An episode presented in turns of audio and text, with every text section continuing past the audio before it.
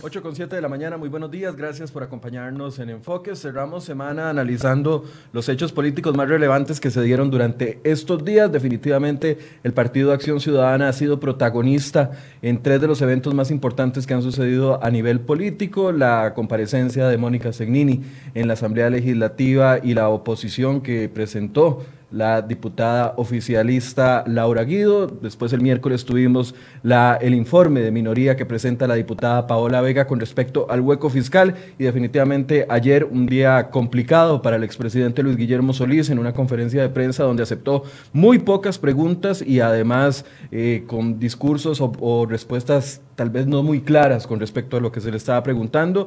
Eh, habló sobre la responsabilidad o la no responsabilidad más bien que asume con respecto al tema del cemento chino y también con respecto al tema del faltante presupuestario y en la noche, eh, en medio de una pequeña reunión del PAC, básicamente, solo asistentes del PAC y de gobierno, eh, le, le, develan su fotografía sin el marco aún para poder colocarla eventualmente en el Salón de Expresidentes. ¿Qué suma todos estos hechos políticos? Bueno, para eso invitamos esta mañana a don Eli Feinsay, economista, para que nos pueda ayudar a entender las situaciones y a comprender también si son justificaciones, si estamos hablando de excusas o son eh, argumentos creíbles por parte del expresidente Solís. Don Eli, buenos días, gracias por acompañarnos. Eh, buenos días, Michael, y buenos días a toda la audiencia. Como siempre, un placer estar por acá. En efecto, una semana bastante movida. Eh, poco típico, ¿verdad? Después de una semana de vacaciones, que la gente usualmente toma el, retoma el ritmo lentamente. Eh, no parecen que vienen de Semana Santa, decían ayer en, redes sociales. Exactamente, no ha habido nada de santo en esta semana. No, no, no, no. no. Así es. Entonces, eh, Don Eri, tal vez empecemos por lo más reciente, que es eh, la actividad de ayer del presidente Solís aparece en el ojo público el miércoles en la noche en una entrevista de CNN, después de mucho tiempo de no dar entrevistas, eh, con Camilo y habla con respecto al tema de corrupción en el país. Aparece acá en el país ayer en una conferencia de prensa que prácticamente no daba chance de preguntar. La persona que estaba dirigiendo la conferencia de prensa no dejaba a los periodistas ni siquiera poder repreguntar con respecto a las respuestas que él daba, que eran un poco evasivas tal vez muy superficiales con un tema que necesita profundidad y después en la noche este acto del PAC. Básicamente, nadie más asistió que no fuera eh, personas del PAC, el presidente de la República, la primera dama y todas estas eh, personas que fueron o son actualmente jerarcas de gobierno. ¿Qué le deja a usted este jueves? Bueno, eh, es evidente que el presidente Solís está en operación maquillaje, ¿verdad? Él necesita eh, empezar a, pintar su gestión de una manera distinta de lo que ha sido la narrativa de la opinión pública, que ha sido bastante contraria, bastante negativa hacia su gestión, ¿verdad? Eh, y por supuesto, él, ahora está en esa, en esa operación tratando de eh, lavarse su propia cara, la cara de su, de su gestión, de su gobierno.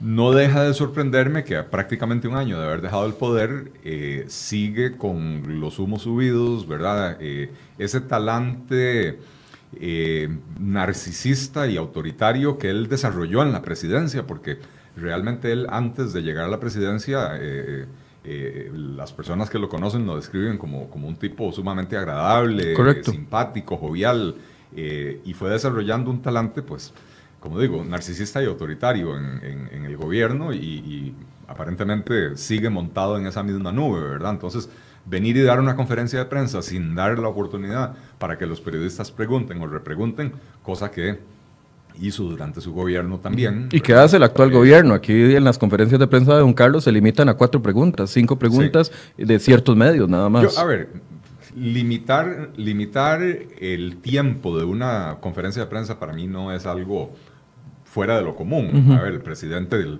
tiempo del presidente es muy valioso, tampoco está ahí para quedarse tres, cuatro horas respondiendo preguntas. Eh, eh, ahora, que lo manipulen y que sea solo preguntas favorables o preguntas de ciertos medios que hacen preguntas favorables o lo que sea, pues entonces ahí sí ya estamos en otro terreno eh, más, más negativo, ¿verdad? Pero desde mi perspectiva, que, que, digan la conferencia de prensa va a durar media hora, va a durar 45 minutos, pues me parece correcto, ¿verdad? Por lo menos no me parece algo descabellado. Eh, otra sería que el presidente diga, yo estoy aquí media hora y después se quedan con el ministro haciéndole preguntas sobre X tema. Em, pero, pero, ¿cómo se llama? eh, todo, todo este viaje de esta semana del expresidente Solís a Costa Rica realmente deja un muy mal sabor de boca, ¿verdad? Porque él viene en, un momento eh, difícil para, para, la administración de Carlos Alvarado, a, cuatro o cinco días de, la elección del nuevo directorio legislativo, donde el, el PAC prácticamente ha hecho un pacto eh, de acalladito, pero, pero que todo el mundo conoce, prácticamente hecho un pacto con Liberación Nacional para que Carlos Ricardo Benavides presida la Asamblea Legislativa. Eh, hay que reconocer que la, fracción de Liberación Nacional ha sido clave para este gobierno para poder aprobar los proyectos que el gobierno ha querido aprobar, que con una fracción de 10 diputados no hubiera podido hacerlo por sí solo, ¿verdad? Eh, y viene este expresidente a la carrera en un acto de vanidad a pedir que le develen su retrato el día de su cumpleaños, eh, como digo, cuatro o cinco días antes del, del, cambio del directorio legislativo, simple y sencillamente para evitarse la pena y el color de que su develación de retrato se hiciera bajo una presidencia legislativa de un partido distinto. Lo que yo no entiendo es por qué sería eso negativo. Recuerdo que el, retrato de doña Laura Chinchilla lo develó Rafael Ortiz Fábregas, que era eh, presidente legislativo del Partido Unidad Social Cristiana, y eso no, no, no creó gran... Eh, a ver, eh, desastre. al contrario, en una, en una democracia madura, reconocerse entre partidos opositores, eh, cierto respeto, cierto reconocimiento, me parece que es algo positivo, es una muestra de madurez. Eh, por eso empecé hablando del talante eh, narcisista y autoritario del, del, expresidente, ¿verdad? Que no quiere permitir eso. tengo entendido, no me, no me consta, pero tengo entendido que también la relación del, del expresidente Solís con Carlos Ricardo Benavides no es del todo buena y entonces probablemente quiso evitarse esa esa cara presente en, la develación de su retrato, pero viene, da una conferencia de prensa donde todavía un año después de haber terminado su gestión, él sigue en campaña política y entonces le echa las culpas a Liberación Nacional. Y ojo, Michael, yo no soy liberacionista, nunca en mi vida he sido liberacionista, nunca he votado por un candidato liberacionista en mi vida. Eh, que dicha que lo aclare y que no se lo tuve que preguntar, porque prácticamente ese es el argumento principal de quienes eh, critican a quienes somos críticos con el partido de gobierno.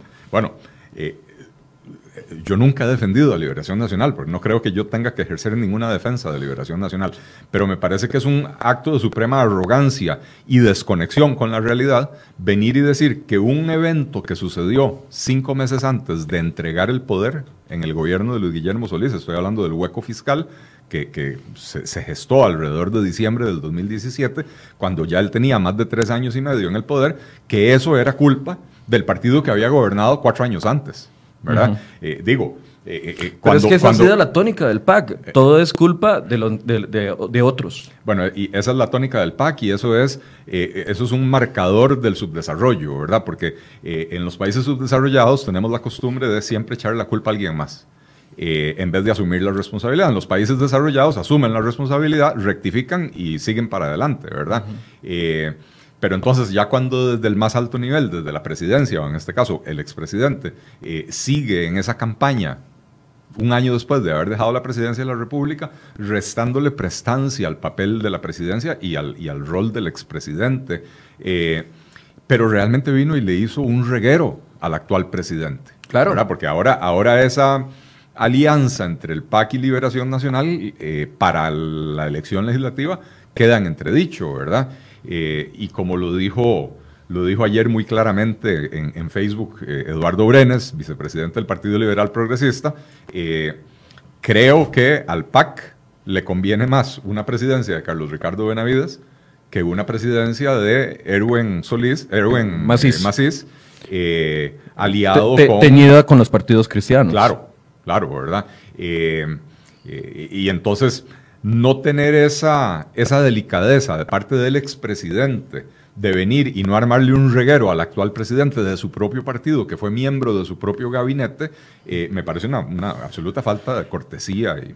Claro, porque Carlos Avendaño, el diputado del Partido de Restauración Nacional, de los siete diputados que se mantienen en esa fracción, eh, fue muy claro. A Erwin le dijo, eh, nosotros damos los votos, pero queremos una posición en el directorio. O sea, no, va a ser de, gratis, no es... entonces, aunque a ellos los unen muchos temas eh, ideológicos, por así decirse, más que todo en temas de derechos humanos, etcétera, eh, sí sería una piedra en el zapato para los proyectos eh, de la agenda legislativa del PAC.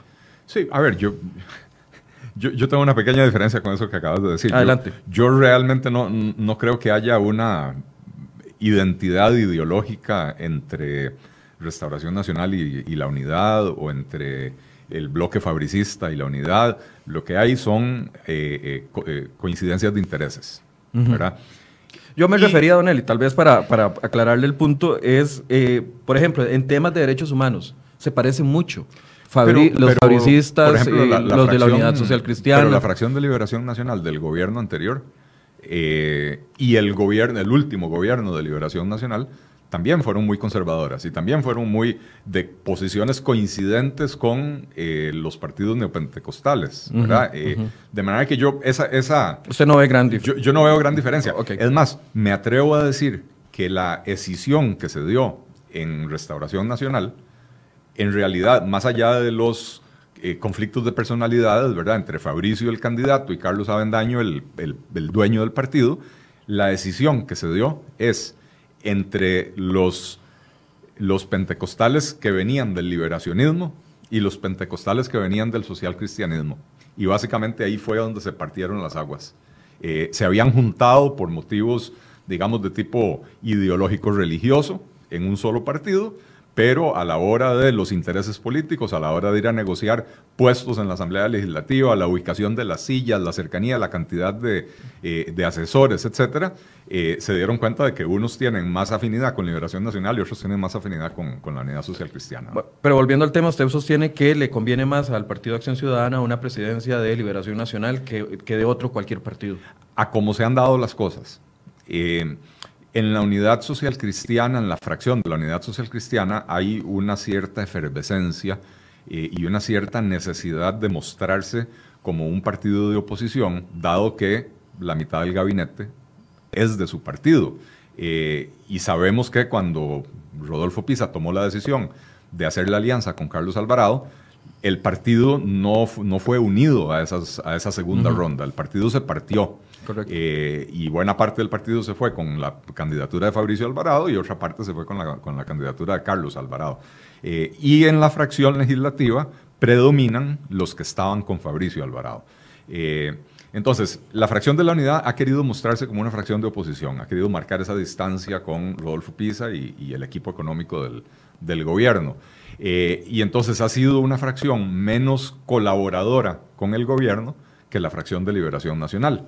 Eh, y en ese sentido, repito lo que dije inicialmente, la fracción de Liberación Nacional ha sido clave para la aprobación de proyectos que el gobierno ha querido impulsar.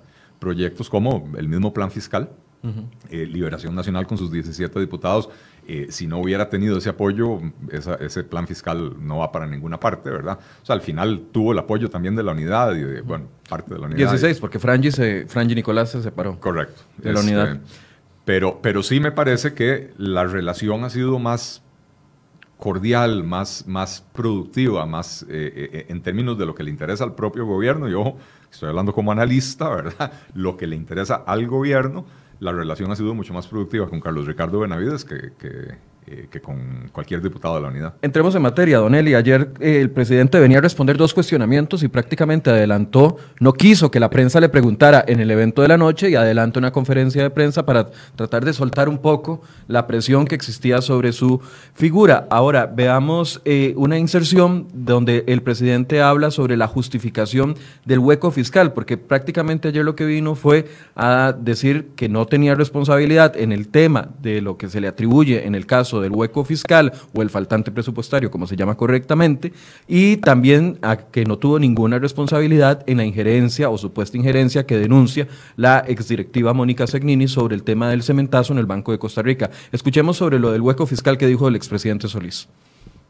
Es preciso reiterar que nunca fui informado por el responsable de crédito público de Hacienda de que había un riesgo de hacer pagos sin contenido presupuestario. Nunca me lo dijo, nunca lo insinuó, nunca lo puso por escrito ni hizo ninguna llamada al respecto.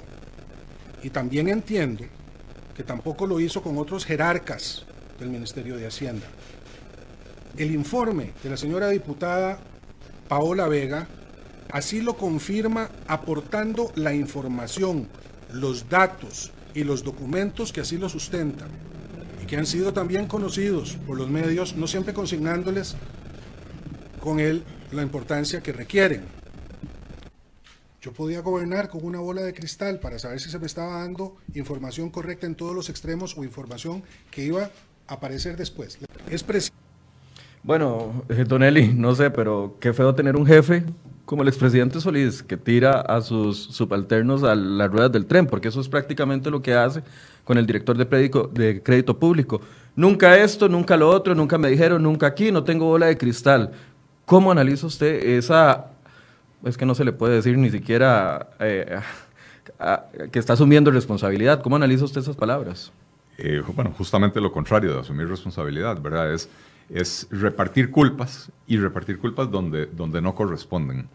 Eh, es muy raro que el director de crédito público se reúna solas con el presidente de la República. El presidente se reúne con su ministro. El ministro es el que le tiene que informar lo que está sucediendo en su ministerio. Y en el caso del Ministerio de Hacienda, lo que está sucediendo en su ministerio es lo que está sucediendo en el país con las finanzas públicas, ¿verdad? Con el eh, agravante de que el ministro de Hacienda era el vicepresidente. Es decir, pasaba 24 horas metido prácticamente en casa presidencial. Tenía que haber un mayor conocimiento de, Solís de lo que estaba sucediendo en Hacienda, ¿no?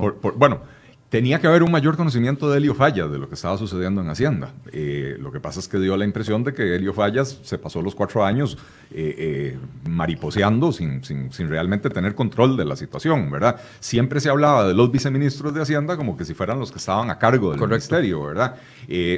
pero, pero que el presidente venga, el expresidente en este caso, venga a tratar de engañar a la opinión pública, a decirle que un subalterno de otro subalterno de su ministro. Es que estamos hablando como de la cuarta categoría, digamos, en responsabilidad, en nivel de responsabilidad. Si no hablamos de categoría, por eso suena como a el piso al director de crédito público. No, no, no, pero, digo, en, niveles, en niveles, está al mismo nivel en la jerarquía, gracias. En, la jerarquía, eh, el director de crédito público está tres o cuatro niveles por debajo del presidente, eh, o por debajo del ministro, ¿verdad? Entonces, eh, que, el presidente venga a usar de argumento que el director de crédito público no le informó, perdón, el que le tenía que informar era el ministro.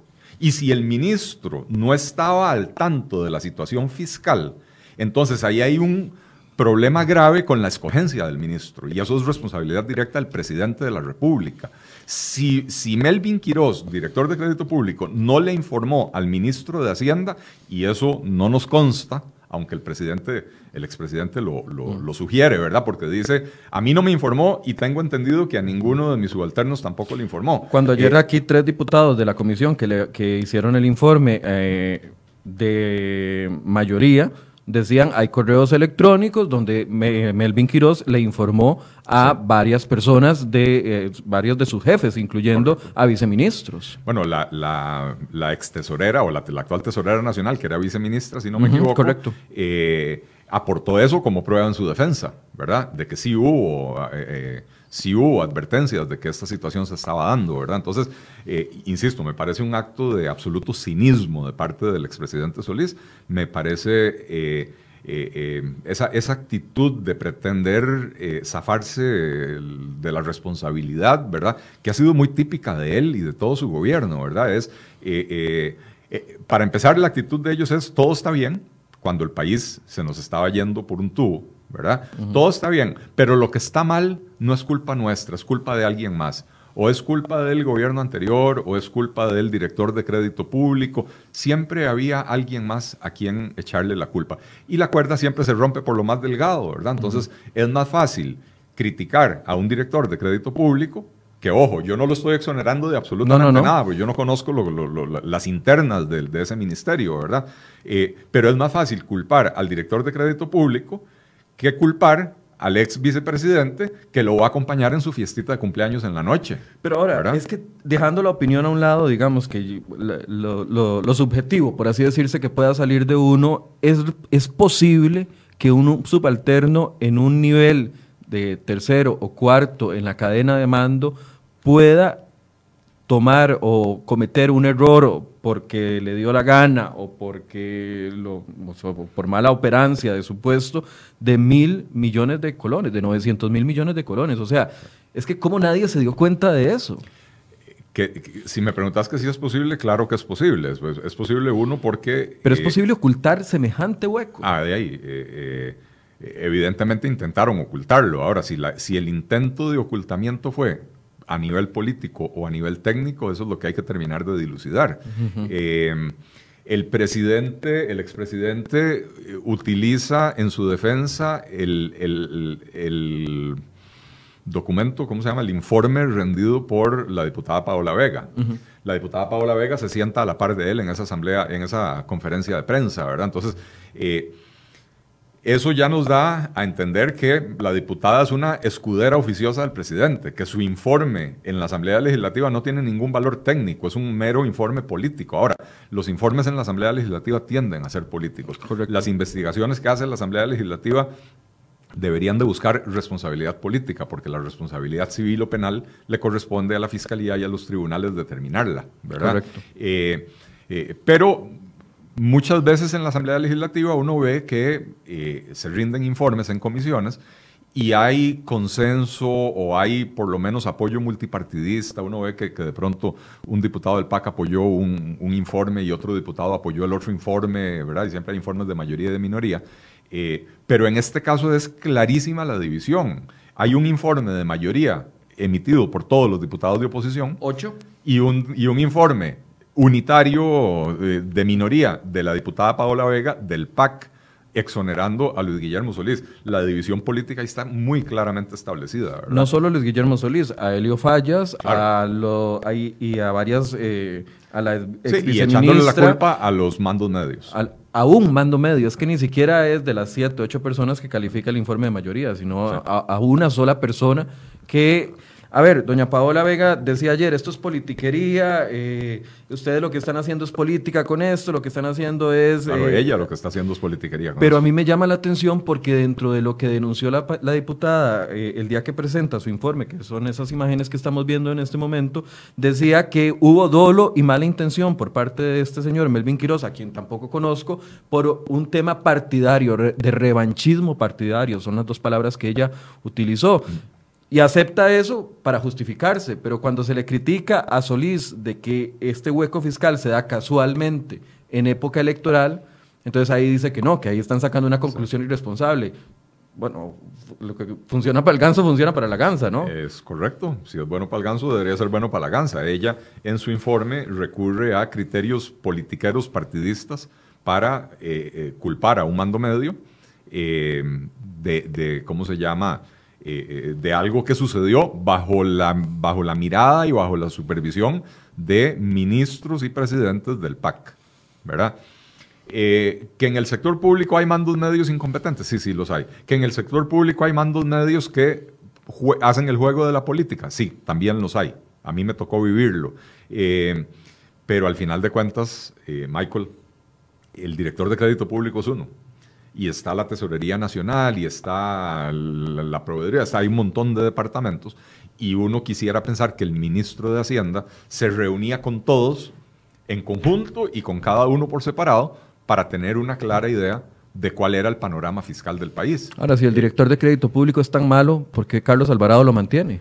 Eh, bueno, y si, Digo, y si les estaba haciendo esas porque, porque está preparando el presupuesto de este año. Y, hablemos, y hablemos, no hablemos de Carlos Alvarado, hablemos de Luis Guillermo Solís. Si el director de crédito público les estaba zafando la tabla y les estaba jugando billar a tres bandas, eh, ¿por qué lo tenían como director de crédito público? ¿Por qué no pusieron a otra persona? ¿Por qué no le hicieron un bypass? ¿Por qué no lo, lo, lo, mandaron, como hacen aquí, lo, terminan mandando al enfriador. Eh, agregado cultural a la embajada de Nicaragua, pero, pero algo para quitarlo y, poner a alguien interino eh, para que no moleste en el camino, ¿verdad? Eh, venir a echarle ahora las culpas realmente me parece, me parece un acto de cinismo. Y sobre todo cuando uno analiza, y ahí sí, vamos a los hechos, ¿verdad? Como decías vos, no, no, no, no lo subjetivo que uno, eh, que uno puede agregarle, y de hecho uno le agrega al asunto. ¿Cómo empieza esta historia del hueco fiscal? El primero de agosto del 2017, en la noche, el presidente Luis Guillermo Solís hace una conferencia de prensa, o un, no, una cadena, Una cadena nacional. Una cadena nacional. Eh, ¿Qué es el primero de agosto en la noche en Costa Rica? Romería. Es el día en que medio millón, un millón de costarricenses están en la calle haciendo la romería. Otros dos millones están pendientes de lo que está pasando en la romería y otros dos millones probablemente están tomando guaro porque al día siguiente es feriado, ¿verdad? Eh, esa, esa fue una cadena que se hizo adrede en esa fecha para que el público no se diera cuenta. Y solo se dieran cuenta los que sí verdaderamente le solo se dieran interesaba el tema. Los diputados, básicamente era un mensaje para los diputados, porque fue la primera vez, o, o una de las primeras veces, que el presidente Solís salió a pedir abiertamente un plan fiscal, porque recordémonos que antes él decía que no, que no era, que no era urgente, que Los no era, dos años la que no era podemos jugar. necesario, qué sé yo, ¿verdad? Y ese día él sale y, y clama por la aprobación de un plan fiscal y por supuesto no quiere que el pueblo oiga que él está pidiendo impuestos. Él quiere que los diputados oigan que está pidiendo los impuestos. Pero dice algo muy grave y dice, si no me aprueban este plan fiscal, no tenemos plata en diciembre para pagar aguinaldos y a otros proveedores, algo, algo así por el estilo. Bueno, podrá ser que los 5 millones de costarricenses estábamos papando moscas ese día y no nos dimos cuenta, pero los analistas de los bancos de inversión, los analistas de las agencias calificadoras del riesgo, etcétera, no tienen eh, feriado el 2 de agosto, no son devotos de la negrita, no son costarricenses, ¿verdad? Y entonces esa gente está constantemente pendiente de lo que dice y deja de decir el presidente de la República. Y cuando el presidente advierte, no tenemos plata, si no me aprueban a la carrera un plan fiscal, porque estamos a primero de agosto, y él dice que para, el, para diciembre no va a tener plata, entonces tenemos agosto, septiembre, octubre y noviembre.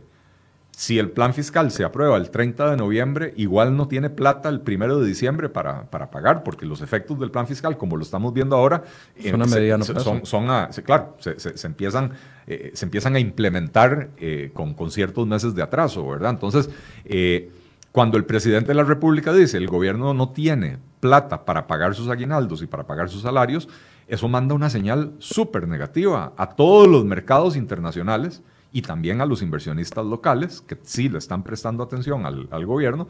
Y entonces, ¿qué sucede? Octubre, noviembre, diciembre, el gobierno sale a tratar de colocar deuda y la respuesta del mercado es, pero usted dijo que no tenía plata para pagar. Y ¿Cómo le voy a prestar si no ¿cómo tiene? le- claro, si yo le presto plata, ¿con qué me va a pagar a mí si usted no tiene para pagar aguinaldos? Y entonces la respuesta de los mercados fue, yo le presto la plata, pero no se la presto a un año, a dos años, o a cuatro años, ni a 20 años. Se la presto a un mes o a dos meses, a seis semanas. Y con tasas Y con altas. tasas de interés muy altas. Esa es la génesis del hueco fiscal. Y que ahora pretendan venir a echar las culpas a otras personas, eh, el primero de agosto el presidente demostró que ya conocía cuál era la situación. El presupuesto del 2019 se envía a finales de septiembre del 2018 o a principios de septiembre del 2018, en el mes de septiembre del 2018. Quiere decir que cuando ellos estaban elaborando el presupuesto ya conocían la situación que se les venía encima y sin embargo mandaron un presupuesto a la Asamblea Legislativa escondiendo esa información. Ahora, ¿verdad? si no es cálculo electoral, digamos que no es cálculo electoral y nosotros estamos bateando y los que piensan que es cálculo electoral están bateando. Yo no creo ¿Por que qué, sea cálculo ¿Por qué ese, ese error no se dio en el primer año de Solís, en el segundo año de Solís, en el tercer año de Solís? ¿Y por qué se da hasta el cuarto año, cuando vienen las elecciones? Bueno, porque la- las finanzas públicas se fueron deteriorando progresivamente.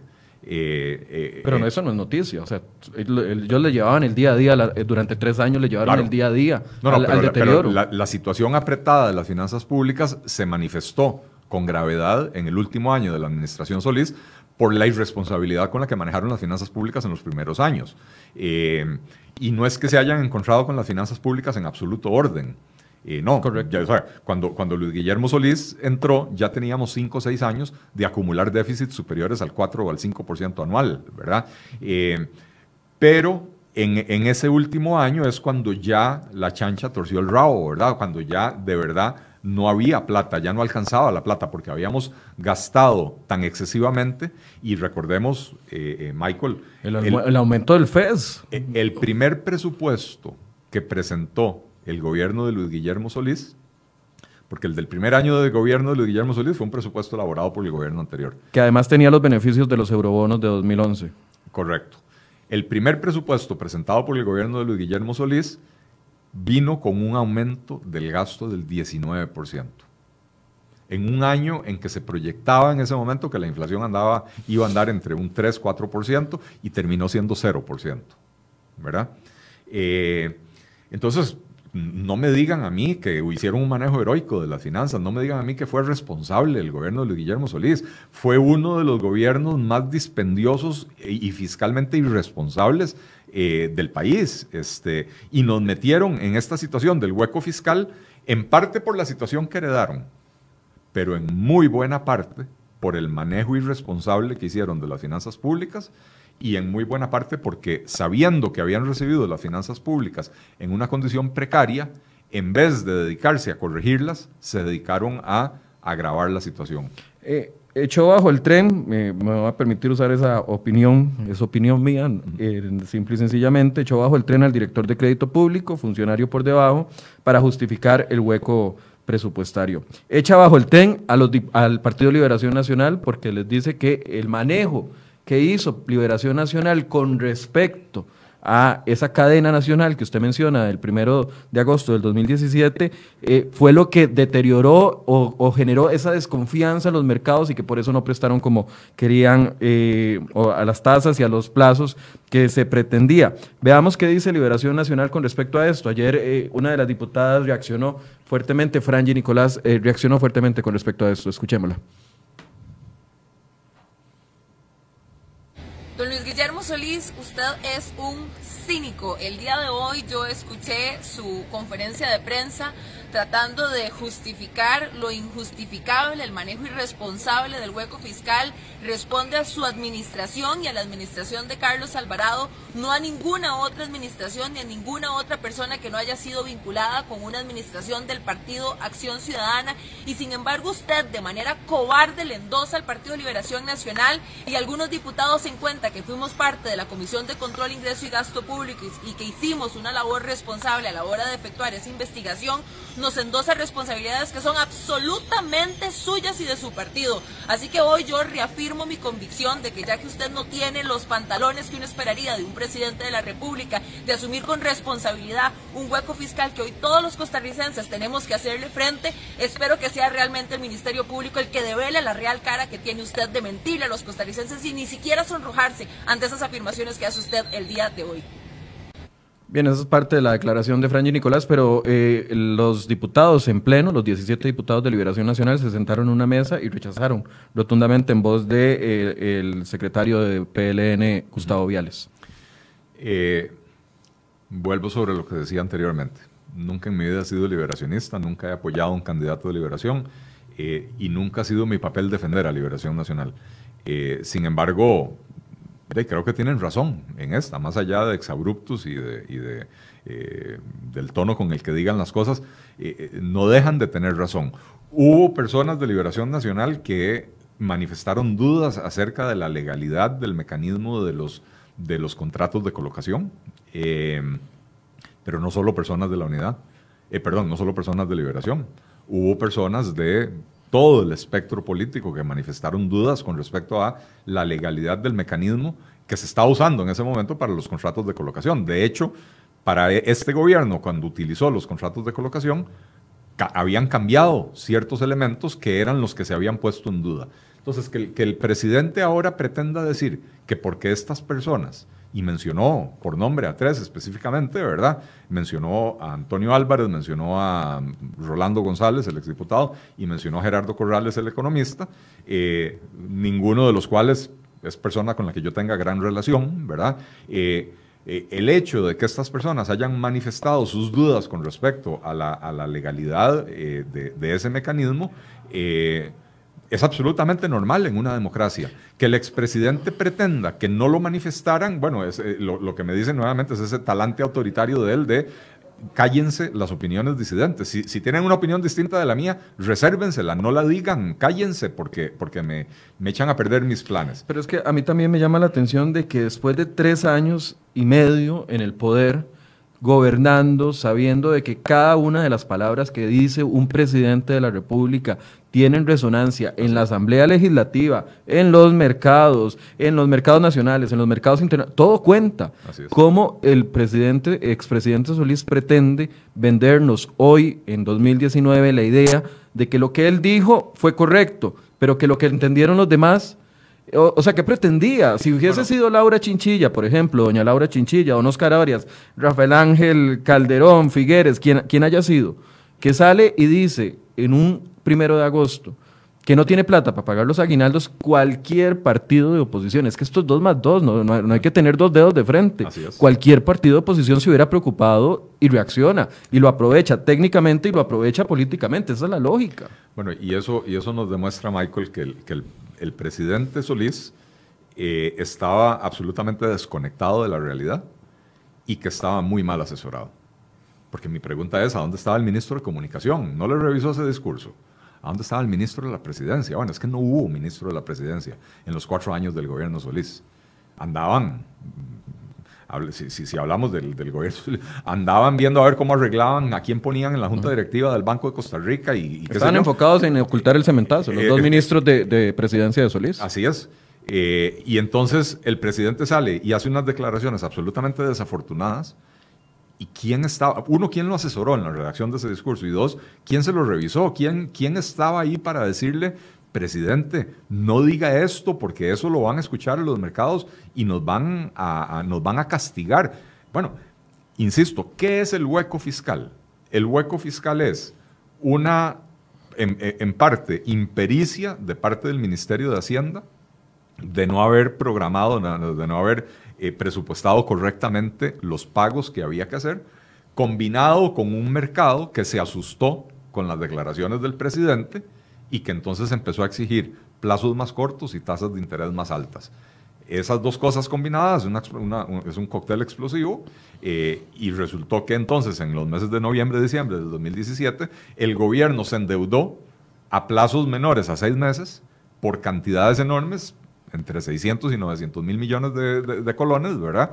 Eh, y por eso es que cuando el nuevo gobierno, el gobierno de Carlos Alvarado, entra el 8 de mayo del 2018, se dan cuenta de que ya al 8 de mayo se habían gastado el 90% de todos los recursos que se había presupuestado para el pago de la deuda. Y todavía quedaban siete meses del año. Y, en esos siete meses había vencimientos muy importantes. Esa fue la situación que se encontró Rocío Aguilar. Y esa fue la situación por la cual ahora a Rocío Aguilar la están investigando, porque ella hizo, desde mi perspectiva como economista, lo correcto pagó, pagó la deuda. Si no pagaba, le iba mal. Y si, pagaba, también le fue mal. Bueno, yo, yo lo he dicho públicamente. Un, ministro de Hacienda con menos hormonas que la ministra eh, Aguilar hubiera renunciado. Hubiera dicho, ¿sabe qué? Yo no voy a, no voy a, pagar esa carambada sin autorización y no voy a quedarme aquí para presidir la debacle de Costa Rica. Este, y entonces me voy. Rocío Aguilar dijo, aquí tenemos una situación muy fea. Aquí tenemos para escoger entre dos ollas. Y una huele a popó y la otra huele a pipí. Voy a escoger la que huele menos feo. Básicamente, ¿verdad?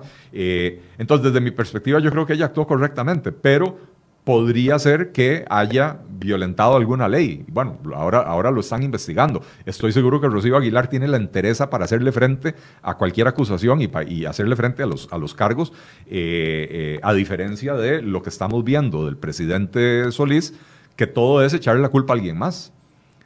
¿Verdad? Eh, hay, una, hay una diferencia enorme entre cómo actuó Helio Fallas como ministro de Hacienda, el ministro ausente de Hacienda, y cómo está actuando Rocío Aguilar como ministra de Hacienda en este momento. Acá nos está escribiendo eh, varias personas. Una de ellas es el diputado Jonathan Prendas, que eh, lideró o lidera eh, o preside, más bien, esa es la palabra correcta, la Comisión de Control de Ingreso y Gasto Público, y está diciéndome que bajo juramento en una audiencia en la Comisión de Control de Ingreso y Gasto Público, el propio Ministerio de Hacienda dijo que no había avalado la cadena nacional que emitió el presidente. Aquí le estoy preguntando a Jonathan que por favor me diga el nombre de la persona que dijo eso bajo juramento, pero eh, entonces, a ver, el presidente actuó solo y después no quiso asumir su responsabilidad. Yo no creo si, que... si, Hacienda es el órgano técnico que le va a decir, nos vas a poner en problemas y no lo avaló. Yo no creo que el presidente haya actuado solo. A ver, eh, eh, eh, yo, yo trabajé dos años y pico en casa presidencial y no, no, puedo decir que soy un absoluto experto, en, pero, pero conozco el, el teje y maneje interno de casa presidencial. Cuando usted va a convocar una conferencia de prensa, mentira que el presidente levanta el teléfono y llama al periodista o al jefe de prensa y dice, eh, convóqueme esto y no, no, no, no. pero si lo habla con la, con la, cadena de mando. Claro, y si yo llamo a mi ministro de comunicación y le digo, yo quiero hacer una, una cadena eh, hoy en la noche, el ministro de comunicación le va a decir, maravilloso, ¿y qué vamos a comunicar? Ese es mi trabajo, ministro de comunicación. ¿Qué es lo que vamos a comunicar? Enséñeme el discurso. Entonces yo estoy seguro que el ministro de comunicación sabía. Y si el ministro de la presidencia no sabía, bueno, es que estaban las mismas que Leo Fallas, no estaban en nada, andaban mariposeando los cuatro años del gobierno, ¿verdad? Ahora, eh, ah, perdón. No, no.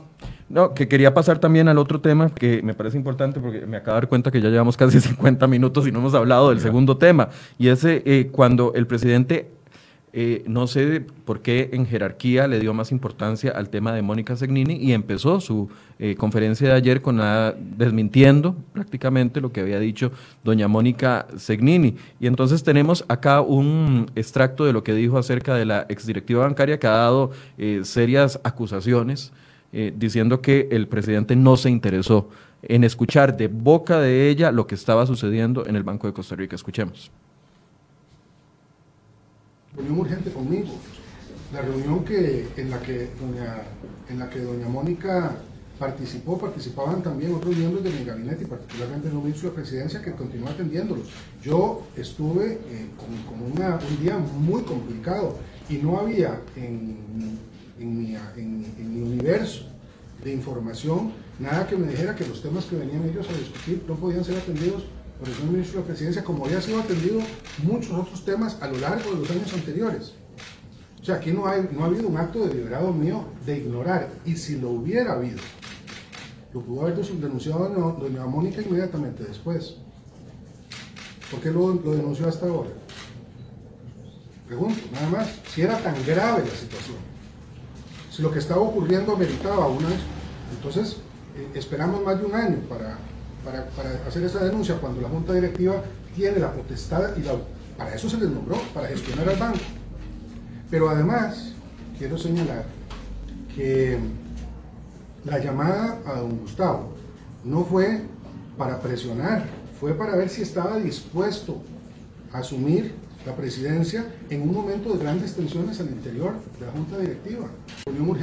El expresidente Solís dice, no estaba en mi universo de información lo que estaba sucediendo en el Banco de Costa Rica, no era un tema prioritario para él. Nada más quiero recordar el contexto, porque siempre es importante eh, acudir a los contextos. Estamos hablando de agosto del 2017. Desde enero del 2017, este medio había comenzado con los eh, cuestionamientos al crédito chino. Este eh, medio inició también con cuestionamientos eh, que hizo la diputada del de, eh, Partido Frente Amplio, Patricia Mora. Llevaban cuatro meses. En junio se develó el audio con Juan Carlos Bolaños, grabado por el exgerente del, del BCR, que no recuerdo en este momento el, apellido, don Guillermo Quesada. El subgerente. El subgerente, donde se, se establecía un plan para, para estafar al banco.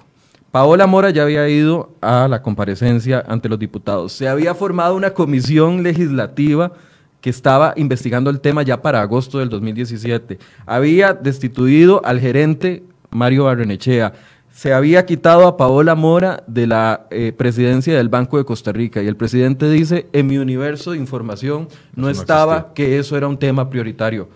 Perdón, pero es que yo no lo entiendo. ¿Usted lo eh, entiende? No, no hay manera de entenderlo. No hay manera de entenderlo. ¿Cómo va a decir que en su universo de información se le estaba descalabrando el Banco de Costa Rica y se le estaba descalabrando su gobierno bajo un escándalo de posible corrupción, ¿verdad?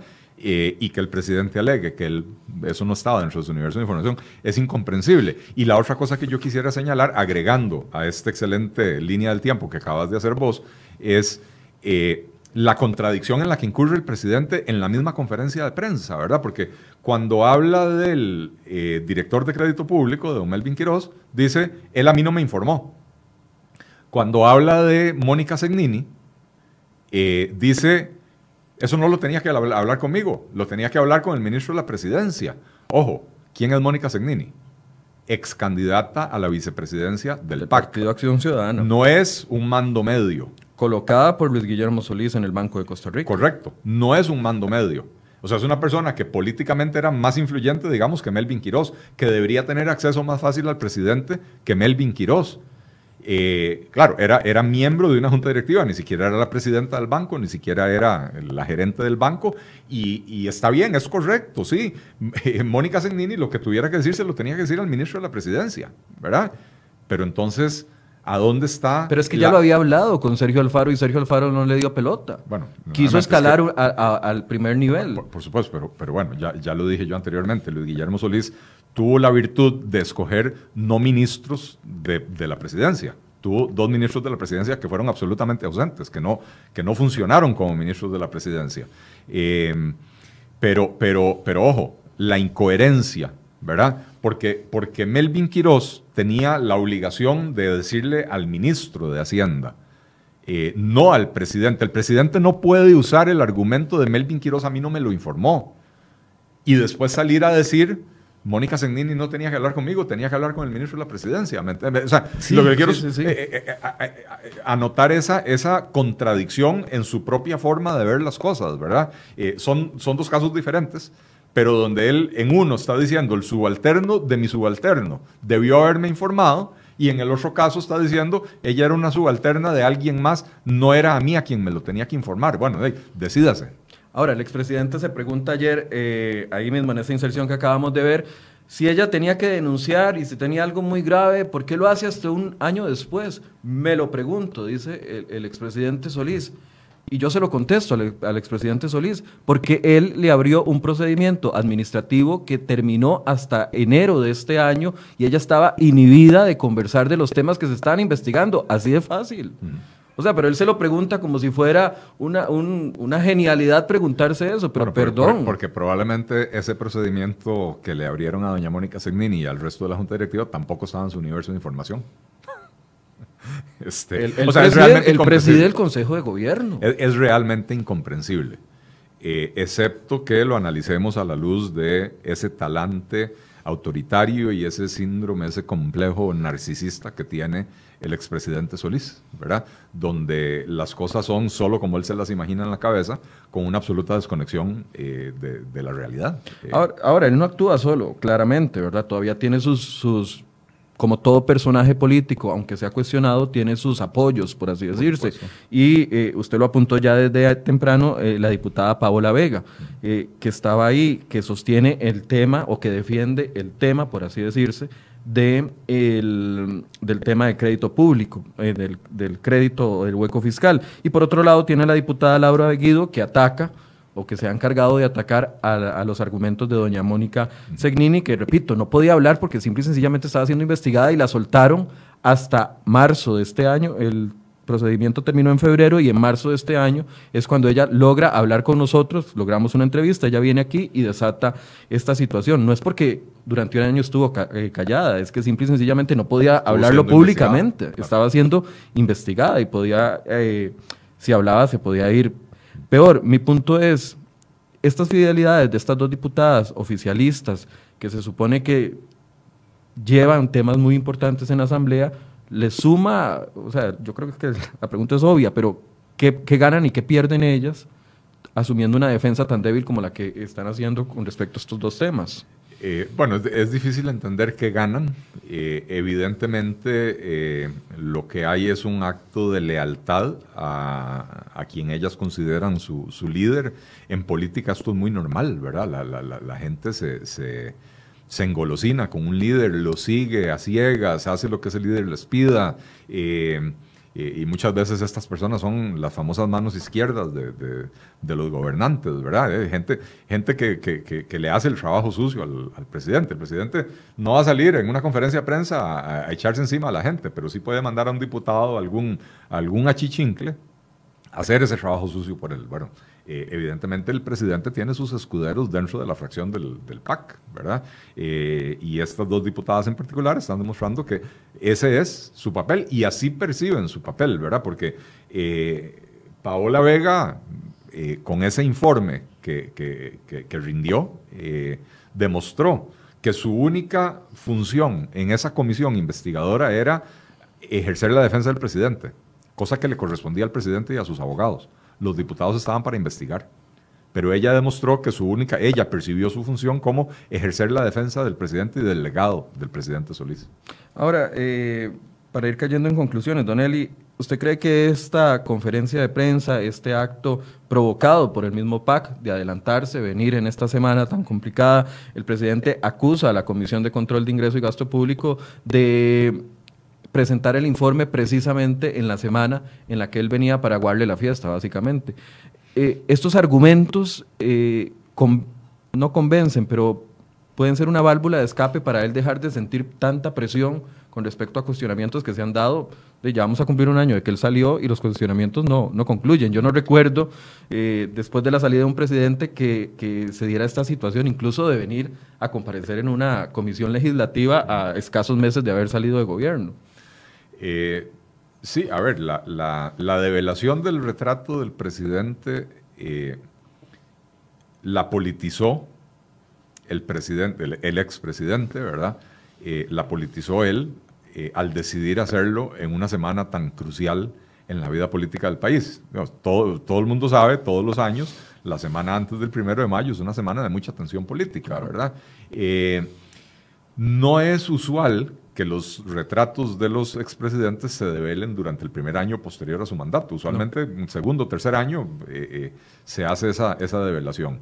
El, el insisto, ese, ese acto de, de narcisismo de él, de, de, develenme mi retrato el día de mi cumpleaños, hagamos una fiestita de cumpleaños a expensas del, del, presupuesto nacional, porque al final de cuentas hubo una, alguna recepción, algo hubo, tiene que haber habido en la Asamblea Legislativa. Hubo una previa en la Asamblea y una posterior en, en un recinto privado, por así decirse. Este, eh, me parece que, que eso, eh, eh, el que politizó el asunto fue él.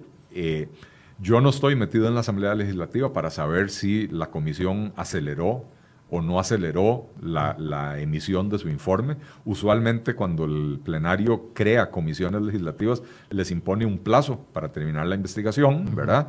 Eh, y el hecho de que hasta, hasta Paola Vega, trabajando en solitario, hubiera tenido tiempo para redactar su informe, me da a entender que ese plazo ya se estaba cumpliendo, ¿verdad? Entonces, eh, el que aceleró las cosas fue él a la hora de decidir, yo quiero que me develen mi contrato, ojo, mi, retrato. Eh, eh, ojo, Michael, es que no se pudo ni esperar a, que le terminaran el marco al cuadro, ¿verdad? Eh, y entonces hicieron la revelación del retrato con un, con un, marco temporal, porque el marco oficial con el que están todos los retratos de los presidentes de la República no estaba listo todavía, ¿verdad? Entonces... En el tiempo que yo he ejercido, eh, recuerdo haber asistido a la revelación del de Abel Pacheco, el de Oscar Arias, eh, que no nada más fue que le agregaron la segunda fecha porque quedó la misma fotografía, y el de doña Laura Chinchilla, y siempre ha sido el marco ya puesto en la pared y se jala la la cortinita, Y, se hace. Ayer ni siquiera se puso ellos, eh, a mí me llamó también eso la atención, no se pusieron donde le corresponde la fotografía de Solís, sino que se pusieron al otro lado de la asamblea, donde hay jefes de Estado de los años 1800 y mil, inicios de 1900. Eso me llamó la atención porque era, una, era un acto simbólico. Bueno, siempre es un acto simbólico. Sí, sí, simbólico, simbólico del, del, simbólico. Claro, bueno, eh, eh, por supuesto que en la preparación de estos eventos hay mucho de simbolismo, ¿verdad? El hecho de que él escoja aparecer en la foto con expresidentes de hace un siglo, de hace un siglo y medio, en vez de con los últimos presidentes, eh, es hasta una muestra de desprecio hacia esos últimos presidentes. Pero bueno, no olvidemos que este es un presidente que, un expresidente que todavía un año después de haber dejado el poder, sigue culpando a sus antecesores de todo lo que él hizo mal. Porque una cosa es responsabilizar a los antecesores de lo que ellos hicieron mal y hay mucho en la lista. ¿verdad? Y yo creo que todos en Costa Rica somos muy críticos y todos, si nos dicen Oscar Arias, tenemos una lista de cosas que podemos señalarle, nos dicen Miguel Ángel Rodríguez, tenemos una lista de cosas que podemos señalarle, Laura Chinchilla. Pero es que Luis Guillermo Solís no les achaca la, responsabilidad de lo que ellos hicieron, les achaca la responsabilidad de lo que él hizo mal, se las achaca a sus, a sus predecesores. Entonces, por supuesto que hay mucho de simbolismo a la hora de escoger esa ubicación, ¿verdad? Eh, eh, y, a la hora de escoger esa ubicación también porque el marco decorativo de la foto de los expresidentes parece una carambada salida del siglo XVIII, ¿verdad? Y entonces, donde él pone la foto de él con un marco sencillo, de líneas, líneas rectas, eh, moderno, contemporáneo, a la par de aquellas fotos, de aquellos viejos vetustos, con aquellos marcos, la gente que no conoce las intríngulis de la Asamblea Legislativa podría pensar, mira, los, los marcos aquellos antiguos eran todos elaborados y ahora usan marcos más sencillitos o algo. No a la par de la foto de Laura Chinchilla ni a la par de la foto de Oscar Arias, porque si aparece a la par de esas fotos, la gente se da cuenta de que los marcos de Laura Chinchilla, de Oscar Arias y de Rafael Calderón y de Abel Pacheco también tienen esos marcos eh, elaborados. Eh, eh, por supuesto que hay mucho de simbolismo en eso. Para concluir, Don Eli, una semana en el que el PAC necesitaba agrupar, si estaba, o sea, si, si, quiere tener algún tipo de participación en el directorio legislativo, y parece que eso no sucedió. No sucedió en la Comisión de Procuraduría, no sucedió en la Comisión de Control de Ingreso y Gasto Público, y por supuesto que no sucede y no ayuda ayer lo que hace el presidente, expresidente Solís, al achacarle responsabilidad al Partido Liberación Nacional. ¿Qué se viene para estos tres días? Quedan dos días, cuatro días de negociaciones. ¿Qué se puede venir en estos cuatro días antes del próximo miércoles que cambia la presidencia del Congreso? Bueno, las, las negociaciones de, para, para la conformación del directorio legislativo eh, siempre arrojan, bueno, casi siempre arrojan muchas sorpresas, sobre todo ahora en estas épocas de, multipartidismo, ¿verdad? Donde, donde nadie sabe a dónde están las, las fidelidades de nadie más. Em, yo no me atrevo a hacer ninguna predicción de qué se viene, sí estoy seguro y estoy claro de que sobre todo, no, tanto lo que sucedió en las comisiones, porque era de esperarse, ¿verdad?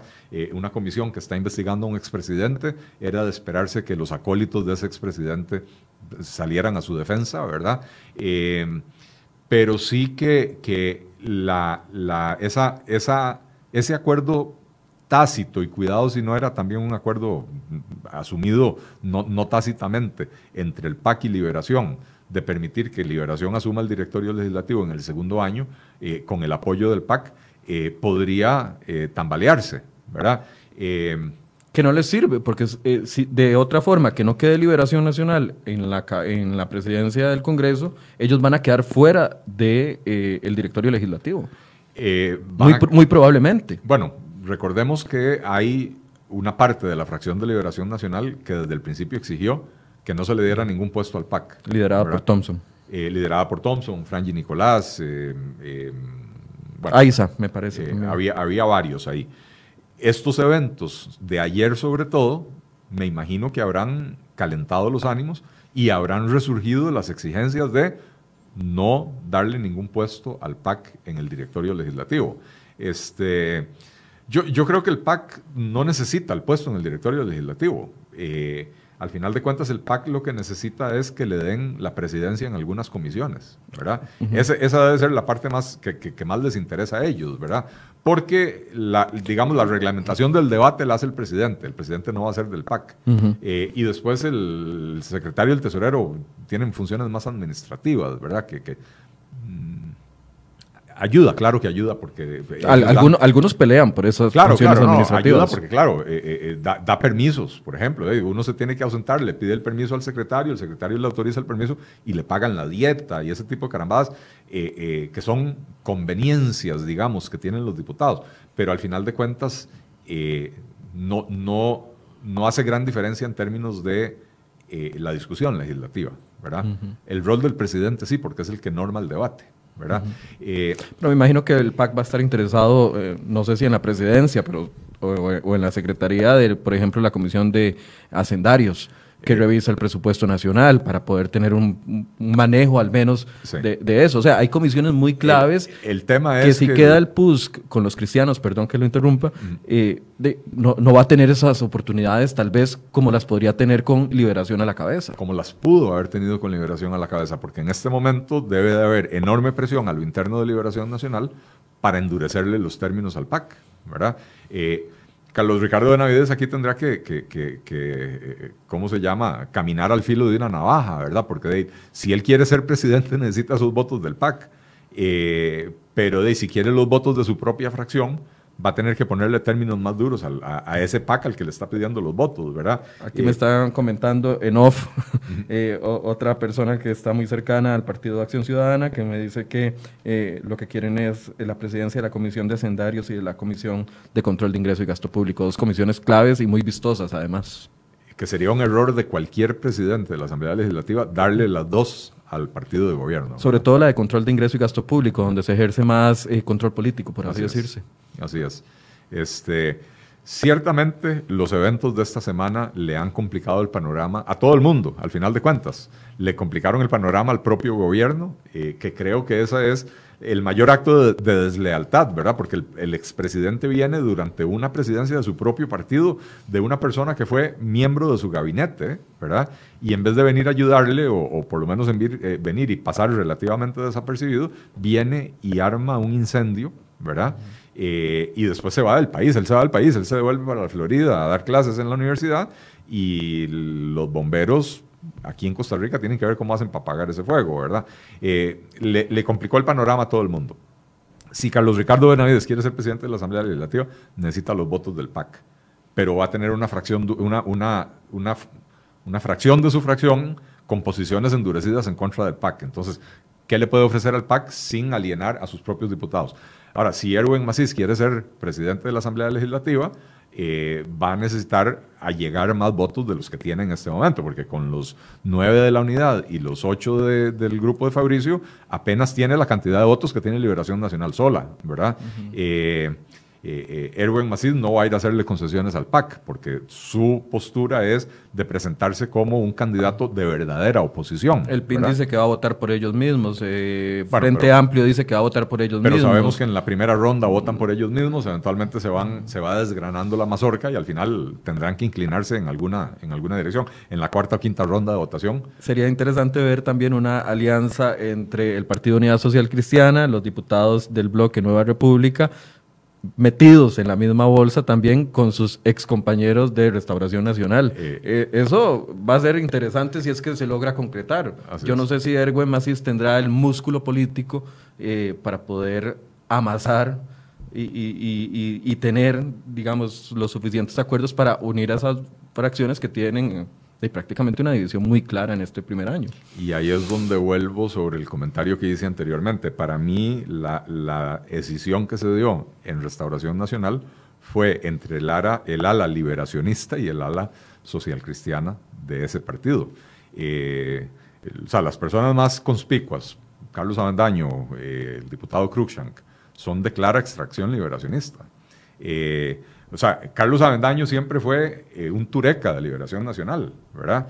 Eh, y la gente de Fabricio es gente, no necesariamente figura en la Unidad Social Cristiana, pero más afín a esa, a esa eh, tendencia política. ¿verdad? y, que con la separación a mí me llama también la atención, los, los siete diputados que se separan, no sé si el hecho de no tener a Carlos Avendaño encima en estos pocos meses, a pesar de que obviamente han cometido errores, pero además han recibido una crítica dura, eh, han ido tomando personalidad dentro de las comisiones, personalidad propia que antes no se veía cuando tenían que apegarse a lo que eh, dirigía Carlos Avendaño, por ejemplo. Así es, bueno, cuando, cuando a uno le quitan eh, el árbol que le hace sombra, de, pronto uno aparece a la luz del sol, ¿verdad? Entonces, era lógico, ¿verdad? Que ellos liberándose de ese liderazgo, eh, y siendo que su propio líder, Fabricio, no está en la Asamblea Legislativa y aparentemente anda haciendo un tour internacional, porque tampoco pasa mucho tiempo aquí en Costa Rica, eh, ellos tienen que asumir de alguna manera su,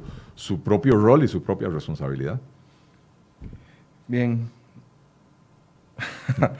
Comentarios llegan y llegan y llegan, pero me los voy a, me los voy a reservar para un próximo programa. Eh, Don Eli, muchas gracias. Quiero cerrar nada más con una opinión con respecto al discurso de la presidenta de la Asamblea Legislativa, doña Carolina Hidalgo, ayer donde alababa, esa es la palabra, alababa, eh, la probidad del presidente Solís eh, uno entiende la afiliación y la cercanía de la expresidenta, eh, de la presidenta de la Asamblea, doña Carolina, pero eso también le generó mucha crítica ayer. Yo, yo no puedo hablar de la probidad del presidente Solís. No me consta que haya hecho absolutamente nada. Como él, como él mismo lo dice, el hueco fiscal no fue plata que se robó, no, perdón. Es, que, nadie ha dicho eso. Eh, y, ese, no es, ese no es el único criterio para analizar el desempeño de un gobierno. Por supuesto. O sea, si un mal manejo. La plata se la robaron en el, en el BCR, ahí sí. Eh, pareciera ser que sí, ¿verdad? Este, pero, o sea, lo que voy, un mal manejo de la economía eh, puede provocar daños catastróficos en un país aunque nadie se haya robado un 5. Entonces, la crítica y el análisis y la, y la, ¿cómo se llama? El, escrutinio de lo que sucedió es absolutamente válido.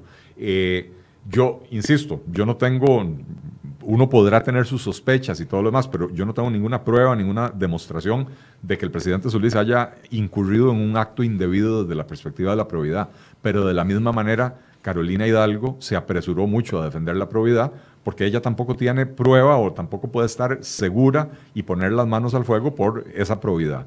Ahora, a mí me da la impresión de que el presidente Solís eh, eh, era un presidente que vivía en las nubes, que había un montón de cosas que no estaban en su universo de información. Y entonces posiblemente sucedieron un montón de cochinadas debajo de él sin que él participara. Eso, es muy posible, ¿verdad? Eh, sí, pero salpicaba a sus cercanos, o sea, Víctor Morales Zapata. Y él tiene una responsabilidad política. Él tiene una responsabilidad política. Todo lo que sucedió con el cementazo, eh, haya estado él involucrado o no haya estado él involucrado, si él no estuvo involucrado viendo lo que estaba sucediendo, debió de haber hecho una limpia en su círculo cercano, debió haber dicho, señores, lo que ustedes hayan hecho o y si no lo hicieron, la manera en que lo están manejando está afectando mi gestión, así que háganseme a un costado porque yo necesito seguir gobernando por este país. ¿Y qué hizo él? Agarró a todo el gabinete, lo mandó a vestirse de blanco y se paró frente a una pantalla y empezó a acusar a las personas que estábamos pidiendo que se investigara lo que estaba pasando en el cementazo. Los tengo identificados, yo sé quiénes son, yo sé quiénes los mueve, qué, es lo que los mueve, ¿verdad? En vez de pedirle eh, cuentas a la gente que estaba ahí alrededor de él unos que se estaban sonriendo con una sonrisa cínica impresentable ahí en pantalla delante del, de, que se cuchicheaban a los oídos y se reían del público, porque eso era lo que estaban haciendo. Está hablando de la vicepresidenta Ana Elena Chacón con don eh, Mariano Figueres, que eh, recuerdo esa figura, eh, a ese lado, al otro lado estaba Sergio Alfaro con otras figuras, pero ellos tres eran los que estaban riéndose muy fuertemente en esa conferencia de prensa. Así es, así es. Muchas gracias, Don Eli. Eh, de, yo quisiera seguir hablando como está mediodía. Pedimos almuerzo aquí y todo, pero tenemos que, irnos. Gracias. Y en la próxima semana lo vamos a invitar para analizar también lo que pase este primero de mayo. Ojalá que pueda acompañarnos. Con mucho gusto, Michael. Siempre es un placer estar por acá. Ya lo comprometí en público, ¿vieron? Bien, muchas gracias a ustedes por su compañía.